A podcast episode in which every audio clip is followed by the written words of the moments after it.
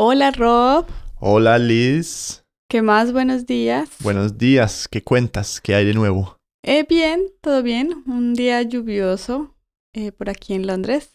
Sí, vi que estabas leyendo las noticias esta mañana. Las noticias colombianas, debería decir. Sí, porque tú siempre lees las noticias y, y entonces Rob me ignora, entonces no sé Oh. qué hacer. Entonces Estás bueno, celosa. yo también voy a leer las noticias. ¿Y qué aprendiste? Ah, sobre un caso que hay en Colombia, el caso Uribe, que Mm, estoy siguiendo. ¿Te gustaría dar un resumen o mejor dejar ese tema? Ah, no, sí, claro, no, sí, es una investigación que se está haciendo, ya lleva varios años, en contra del expresidente Álvaro Uribe Vélez y la demanda la inició el, un senador que se llama Iván Cepeda y ha sido una lucha de años tras años.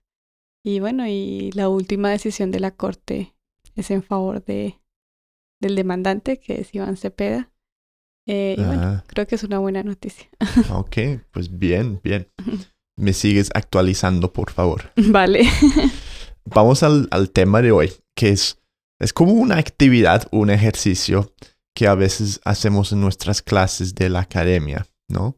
Porque provoca muchas conversaciones y creatividad y ideas chéveres. Y es una idea clásica. Entonces, se titula, bueno, yo lo titulo, Si estuvieras en una isla. Aquí tenemos un programa de radio que se llama Desert Island Discs. Creo que este tema lo hemos tocado antes, pero es como una versión de eso. Básicamente, imagínate, si estás una- en un avión, en un vuelo, pasando sobre el mar, volando sobre el mar, y el avión se cae Qué miedo. se cae, eh, digamos, eh, por las partes en, en el Caribe. Mm. El avión se cae, el piloto se muere y tú eres el único sobreviviente. Y vas nadando, nadando, nadando. Sí, claro, como sé nadar. Ves, ves, no puedes nadar, pero bueno, flotas hasta una isla y alcanzas llegar a la isla. Pero es una isla muy, muy ais- aislada. no hay nadie. Y pues no hay, no te puedes rescatar tan fácil tampoco. Entonces, pues la sobrevivencia es importante, pero también hay otras cosas que son importantes también.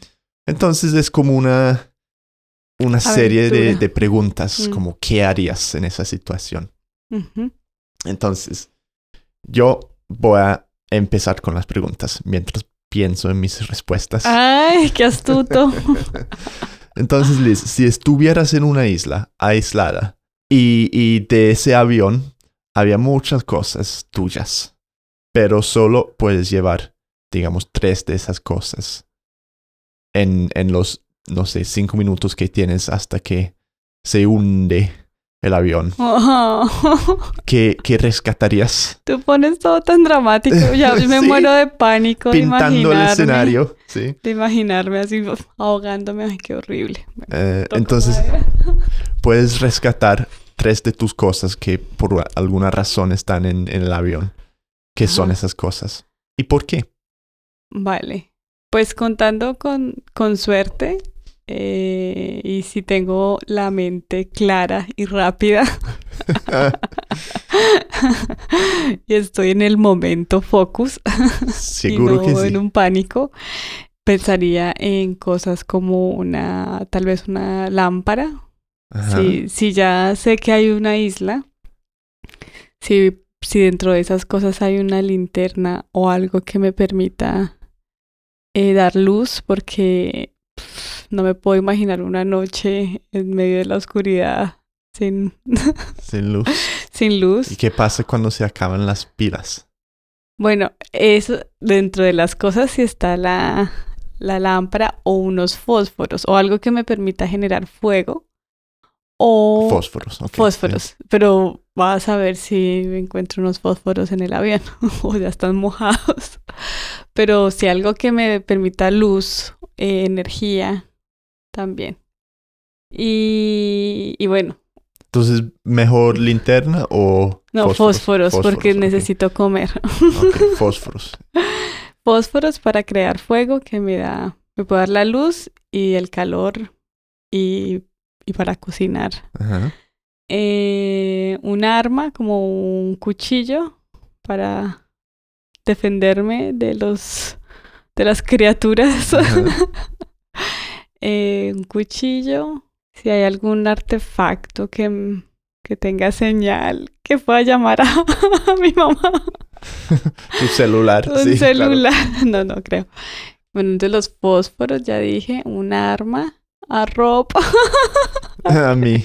Llevo a ropa. Sí, bueno, mi, mi respuesta es, es bastante parecida. Sí, a mí, a mí me gusta mucho ver como esos pro- programas de, sub- de sobrevivencia, De sobrevivientes. Sobrevivientes. Eso de, ¿sabes quién es Bear Grylls? No. Ah, bueno, él es como un ex eh, soldado, Ujú. eh, como marino, Sí. que se convirtió, bueno, hace mucho tiempo ya en como un, un superhéroe de la sobrevivencia. Y entonces hace programas donde se mete como en las partes más difíciles del mundo, en un desierto, en, en una selva o algo así, y muestra cómo sobrevivir. Ajá. Entonces, él dice que muy importante llevar cuchillo, como tú dijiste, Ujú. y fósforos, como tú misma dijiste. Ujú. Yo también llevaría como un, un saco o algo así para, para mantenerme caliente. Mm, Sí, una Pero- chaquetica. Una chaqueta, sí. Pero esas cosas son, bueno, muy, muy prácticas y dejamos de un lado esas, esa parte práctica. Hablamos como de lo más profundo ahora, porque Del que- espíritu. del espíritu. Tienes que pasar mucho tiempo en esta isla. Mm. Y ya digamos que tus necesidades básicas ya están bien. O sea, no tienes fuego, tienes protección, tienes Agua, comida. sí, agua, comida, bla, bla, bla, bla. Pero ya llegamos como a la parte del espíritu y de la parte de ser humano, ¿no? Entonces en ese avión también hay una biblioteca. ¿Qué libro te vas a llevar? No sé, se me viene a la, a la mente el que estoy leyendo ahora, que trae mucho de, de como de psicología y también de la fuerza de las mujeres, que el libro se llama Mujeres que corren con los lobos Ajá. y es como ese espíritu salvaje que tienen, que, que tenemos todos. Y Sí, tú llevas un montón de tiempo leyendo ese libro. es que es No, no entiendo de qué es, de qué Eh, se trata. El libro eh, es como una combinación entre psicología y cuentos como tradicionales eh, mexicanos y tratan de combinar como las vivencias eh, psicológicas de las mujeres a través de historias y cuentos narrativos y mitos y leyendas. Entonces es como, es como muy fascinante y muy, em- como muy envolvedor por las historias que trae, pero al mismo tiempo conecta como con los fondos psicológicos que tenemos. Entonces es un libro denso, un poco denso en unas partes, entonces como que tengo que leer párrafo por párrafo muy lento, pero, pero pues bueno, no hay afán. Entonces sería un libro ideal para Sí, porque es tener en una isla. Ajá, y te entretiene mucho tiempo y Sí. te hace pensar. exacto. Y te hace también como eh, reconocer tus instintos y empezar a actuar y a ver la vida desde tus instintos salvajes. Pues yo estaba pensando qué llevaría yo. Y una respuesta estúpida, pero creo que llevaría algún libro que no haya leído. Em, Pero ¿qué tal si es muy nuevo. malo? ¿Cómo? ¿Y si es muy malo el libro? Bueno, sí. Te toca Mm, repetirlo y sí, sí, sí. repetirlo. Es que tengo... Eso de los libros, yo tengo una lista, de hecho tengo como 10 libros que están todos como ahí juntos abajo, que están en mi lista como para leer. Y llevan más de un año en esa lista. Yo, yo leo, pero ya no leo tanto como antes. Sí. Ay, ¿qué llevaría? Pues no tengo como un libro de mi vida, de Pero tienes que decir un libro. Ay, bueno, pues una guía de sobrevivencia en la selva. No.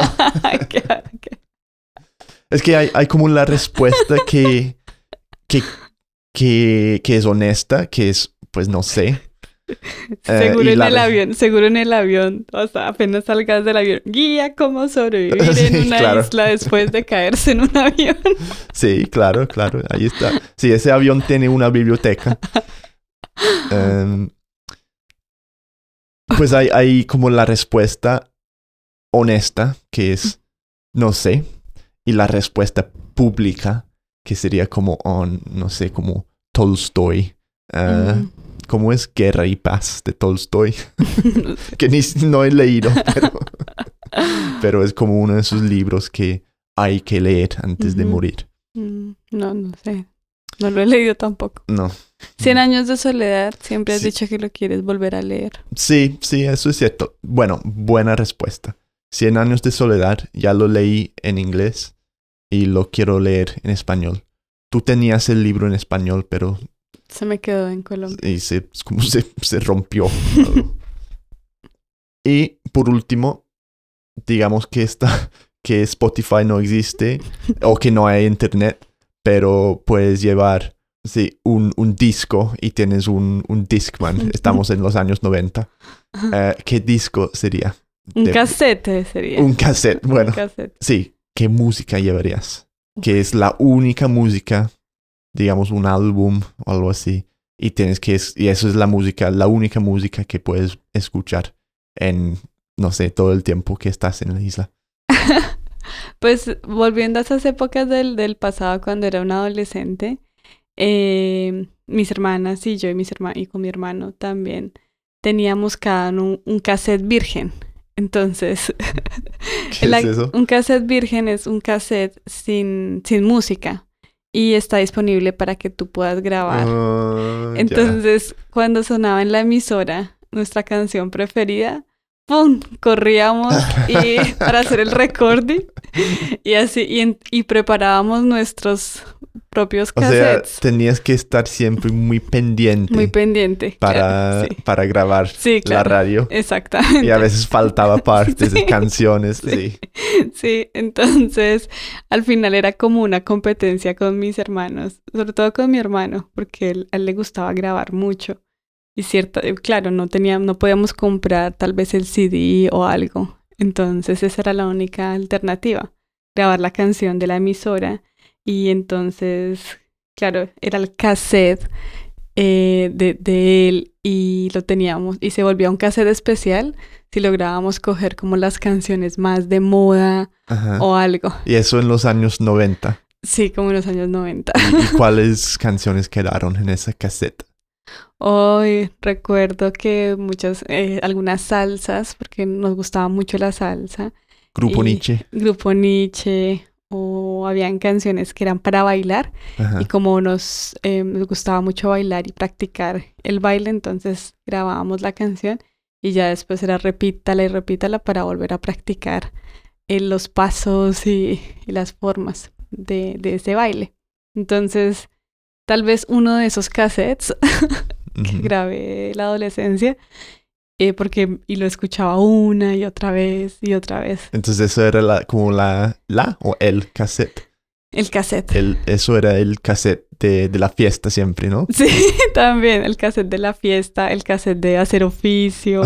Hay- había varios cassettes. Sí, Wow. y los teníamos marcados. Uy, ese sistema tan avanzado.